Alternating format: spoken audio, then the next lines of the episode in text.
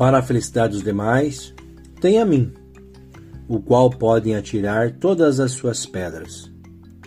Lancem-nas, pois eu, afinal, não passo de um amaldiçoado. Sim, devo ser dos mais desprezíveis, dos mais imprestáveis, pois não sei apreciar os floreados e dourados, que nada passam num verdadeiro estofo. Como não ser amaldiçoado? Eu que prezo pela razão e não afago aqueles que fazem da inteligência meia dúzia de palavras rebuscadas em frases longas. Devo ser desses amaldiçoados mesmo. Devo ser um homem frio, sem luxo. Minha simplicidade deve ser confundida com o orgulho, minha franqueza com a grosseria, meu laconismo com a estupidez e petulância. Revoltem-se todos contra meus cuidados, porque querendo me ser útil e não bajulador, não saberia lisonjear as pessoas a quem não estimo. Não caio no ridículo de fazerem por mim um bom pensar. Correm o risco de também serem mal vistos, por não terem me deixado que fosse eternamente amaldiçoado.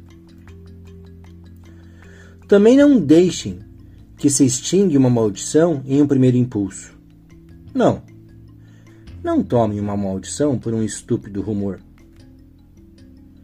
Deixe-me ser amaldiçoado como realmente mereço.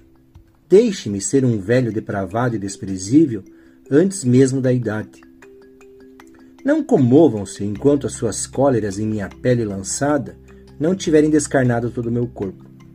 Não me ergam os olhos, não me deixem ver sua fisionomia animada, franca e nobre.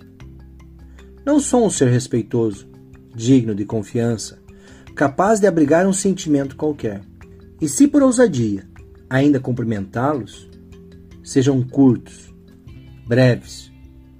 Não deixem que seus modos educados me confundam ao ponto de tentar me aproximar. Se me veres chegando à tua porta, não me convides a entrar, nem a sentar-me. Deixe-me em pé, pois corre o risco de me ver e sentir um humano e aceitar seus cortejos. Cuidado com minhas palavras. É de costume dos amaldiçoados falar de coisas da vida, usarem de belas palavras, usarem os conhecimentos que dominam como estratagemas de ludibrio. Às vezes até demonstram, num primeiro ato, os seus sentimentos. Não se engane é tudo para aliviarem os seus tormentos. Quanto a mim, como pude ver em seus olhos penetrantes a vossa voz tão doce, um desejo de querer me sentir à vontade contigo? Eu, justo eu, um amaldiçoado.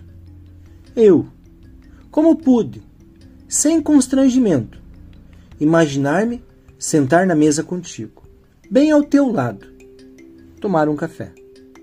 Como pude querer demonstrar o tom familiar que imediatamente se apoderou de mim? Como pude sentir essa tal liberdade e buscar lhe mostrar o prazer que só a sua presença me causava? Não, não. Como pude imaginar que me sentia em mais liberdade ainda, ao ponto de querer em visita à sua casa que você criasse algum vínculo comigo ao ponto de querer também visitar a minha. Singular defeito de um grande amaldiçoado.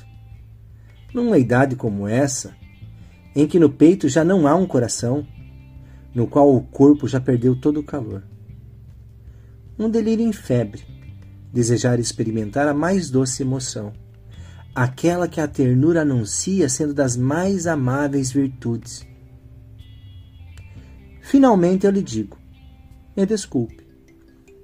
Desculpe-me por um amaldiçoado como eu ter-lhe constrangido, ter-lhe silenciado, ter-lhe tirado a liberdade perante minha presença. Como pode ver, somente um amaldiçoado como eu lança essas maldições sobre alguns escolhidos. Mas não se preocupe, Os amaldiçoados não detêm poderes. Não lançam maldições. Não lanço maldição sobre vós.